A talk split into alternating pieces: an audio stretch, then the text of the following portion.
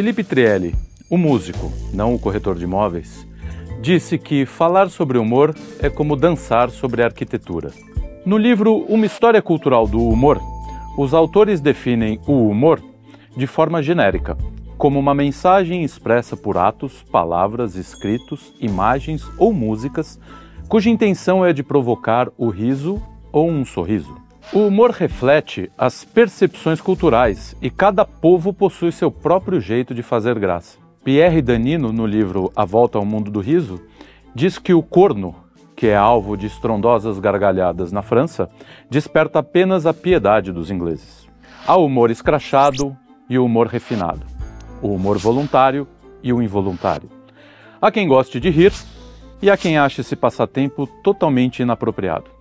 Desde pequeno, eu me interesso pelo humor e pela graça. Erroneamente, comecei tentando fazer graça num campo de refugiados no Bahrein, lendo em voz alta alguns trechos do Finnegan's Wake, de James Joyce. Aqui no Brasil, nós temos uma grande variedade de estilos de humor.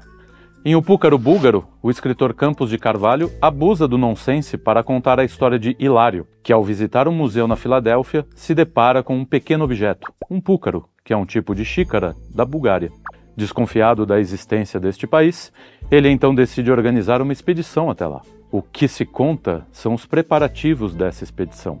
Abre aspas. Este espantoso documento já estava para ser entregue ao seu afortunado editor quando uma comissão de búlgaros, berberes, aramaicos e outros levantinos, todos encapuzados, procurou certa noite o autor e ofereceu-lhe 10 milhões de dracmas para que não publicasse. Pelo menos até o começo do século XXI, quando certamente o mundo já não terá mais sentido. Que profético, hein? O humor também é referencial. Luiz Fernando Veríssimo começa assim o seu Jardim do Diabo. Me chamem de Ismael e eu não atenderei. Meu nome é Estevão. A primeira frase de Moby Dick, de Herman Melville, é: Me chamem Ismael. O certo é que quem reduziu toda a sua existência a um ato político jamais poderá compreender o que é humor. Quando Panurge, quando Panurge, volta um pouco, não sei porque eu falei Panurge. Quando Panurge, após ter sido chamado de chifrudo por mercadores de ovelha, resolve se vingar, comprando uma ovelha e atirando-a ao mar, o que fez com que todas as outras a seguissem, a arte da narrativa nunca mais foi a mesma. Com esta cena, Rabelais, no maravilhoso Gargantua e Pantagruel, cria o humor. A cena é trágica e cômica. Os mercadores pulam junto para tentar resgatar sua mercadoria. Panurge então segura um remo com a mão, não para salvá-los, mas para impedi-los de subir de novo no barco. Tenta convencê-los com eloquência, demonstrando-lhes as misérias deste mundo e o bem e a felicidade da outra vida, afirmando que os falecidos são muito mais felizes do que os vivos. Quem conta essa história e sustenta essa tese é Milan Kundera, que faleceu recentemente no livro Testamentos Traídos. Mas não é todo mundo que vai achar graça nessa cena. O humor não é universal. O riso sim, mas cada um ri à sua maneira, das coisas que mais lhe dizem respeito, ou como é no meu caso, das que mais me deixam perplexo. O nonsense é meu tipo de humor favorito. Agora quem diz sou eu. Falar sobre nonsense é como comer um trator sem talheres. Woody Allen, um mestre do nonsense, nos dá uma ideia para um conto bem realista. Um homem acorda pela manhã e se descobre transformado nos seus próprios suspensórios. Essa ideia pode funcionar em vários níveis. Psicologicamente, é a quinta essência de Kruger, o discípulo de Freud que descobriu a sexualidade no toucinho. Essa é a essência do nonsense. O mais apropriado, então, é que a gente conte uma pequena história. E esta, por ter sido escrita por mim durante a revolta do Pescotapa, em plena praça Come Come, me comoveu sobremaneira. Tentarei reproduzir de memória, conforme a minha consciência, que eu chamo de Dona Yara, me contou. Eu vou descer e já venho.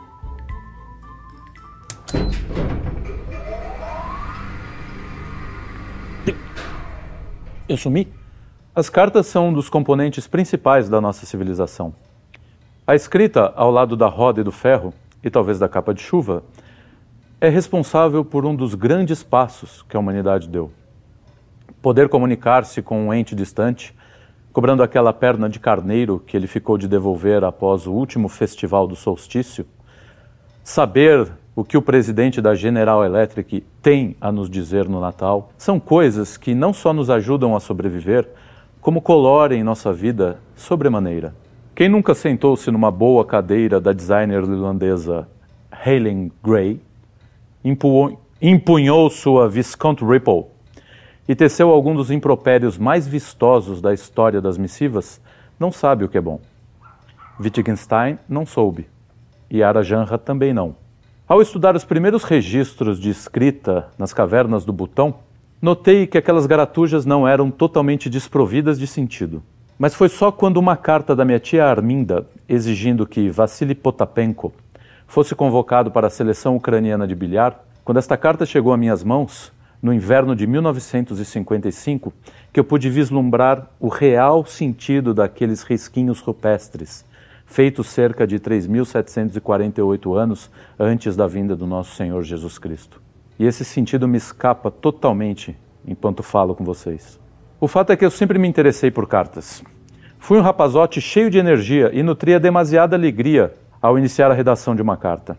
Mas desde que Brigitte, numa cartinha cheia de rancor, recusou ser minha sexta esposa, eu perdi um pouco o interesse nelas. Depois vieram o telégrafo, o telex, o telefone, o e-mail, as redes sociais, a crise dos poderes, a censura, o Guilherme Boulos. Quando me dei conta, já não havia resquício daquele pirralho que amava enviar cartas. As de amor são ridículas, como atestou certo escritor num tempo em que uma carta era tão popular quanto hoje é uma calça rasgada ou um pedido de divórcio. Poucas coisas se comparam em elegância quanto escolher o papel certo, o envelope certo, a caneta certa, a pessoa certa e, não menos importante, o CEP certo. Escrever uma carta é como entrar numa confraria seleta. É como pertencer a um distinto grupo de homens. É executar o mesmo ritual de um São Paulo apóstolo ou do filho de San. Quem me conhece, Brigitte teve essa chance e não aproveitou sabe que eu tenho realmente genuína predileção pelas coisas extintas. Máquinas de fliperama, fichas telefônicas, o tigre dente de sabre, macho e fêmea, bêbados líricos, academias analógicas, gente madura, três refeições ao dia. As cartas desse modo têm um lugar especial. Foi por uma carta que eu fiquei sabendo das segundas intenções de uma coleguinha que queria me dar um beijo de índio. Foi também por uma carta que Fedora me disse que ia comprar cigarros. Duas horas depois, os alemães invadiram a França. Mas por que, que eu falo sobre isso, né? Vocês devem estar se perguntando. É que vasculhando o antigo baú que pertenceu ao almirante Toalha e que foi deixado como indenização ao meu avô, para quem não sabe, o almirante cuspiu-lhe uma uva no ouvido esquerdo, tapando-lhe a saída e a entrada de sons, e impedindo com isso que meu avô pudesse ouvir a sonata pastoral em estéreo a sua preferida. Bom, mas como eu estava dizendo, vasculhando aquele baú de vovô, eu achei lá no fundo um conjuntinho de cartas amarradas com barbante francês Stopirat e que pode ser adquirido na Amazon por módicos 8 dólares o milímetro. Eram as minhas primeiras cartas. Cheio de curiosidade, eu cortei o barbante Stopirat com a minha tesoura Rochetot, mesma marca usada pelo rabino Montcalm Schmeck quando fazia circuncisões clandestinas, lá na Moldávia a cinco frações de rublo o centímetro de pele. Aí eu desdobrei-as com muito cuidado e o que li fez com que pequenos rebocos de lágrima tombassem dos meus olhos. Aquelas memórias há tanto esquecidas trouxeram de volta um pouco do menino perdido, meu eu mais remoto, aquele eu que se esvai, que desmorona, que esmorece sem esperança a cada vez que lemos a Folha de São Paulo ou um tweet da Miriam Leitão. Antes de ler para vocês algumas dessas cartas, é bom adverti-los que alguns nomes foram ocultados propositalmente e outros alterados para que suas devidas pessoas não sofram qualquer represália. São diatribes cotidianas, conselhos de vida, pedidos de dinheiro, ameaças de morte. Achei que deveria compartilhar um pouquinho com vocês essas cartas. São cartas cheias de um lirismo vulcânico, temperadas com um mau humor crônico, salsa e cebolinha. Aqui vão algumas delas.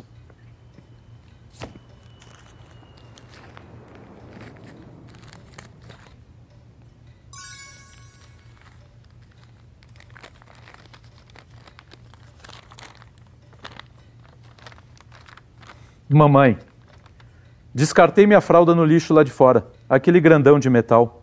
Juro que fiz como a senhora me ensinou. Já tenho três anos e consigo assimilar bem as coisas. Tomei o leite com achocolatado enquanto lia Freud. Estava muito gostoso. Beijo, te amo. não no sentido freudiano.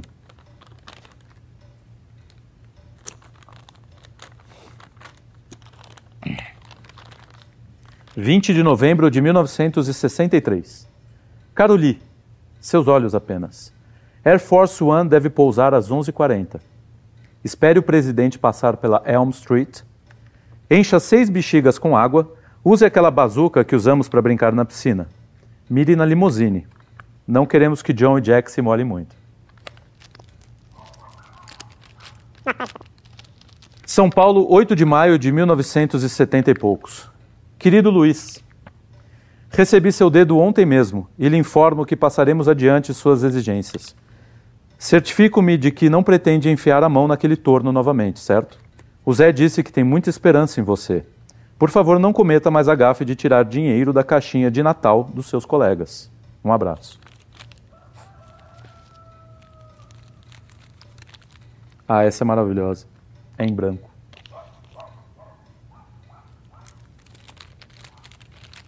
Brigitte, sua ingrata.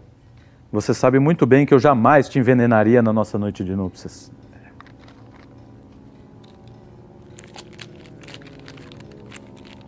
Meu caro William, sua carta me pegou de surpresa.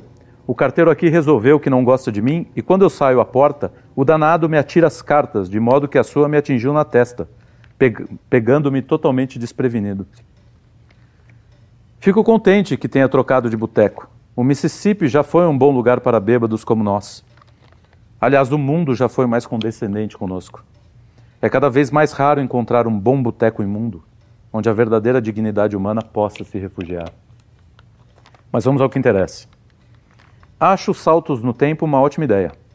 Todo mundo vai achar Benjamin um tolo, mas nós sabemos que ele sofre de incontinência urinária e tem um terceiro mamilo. Eu recomendaria pensar uma frase de Shakespeare para colocar no título.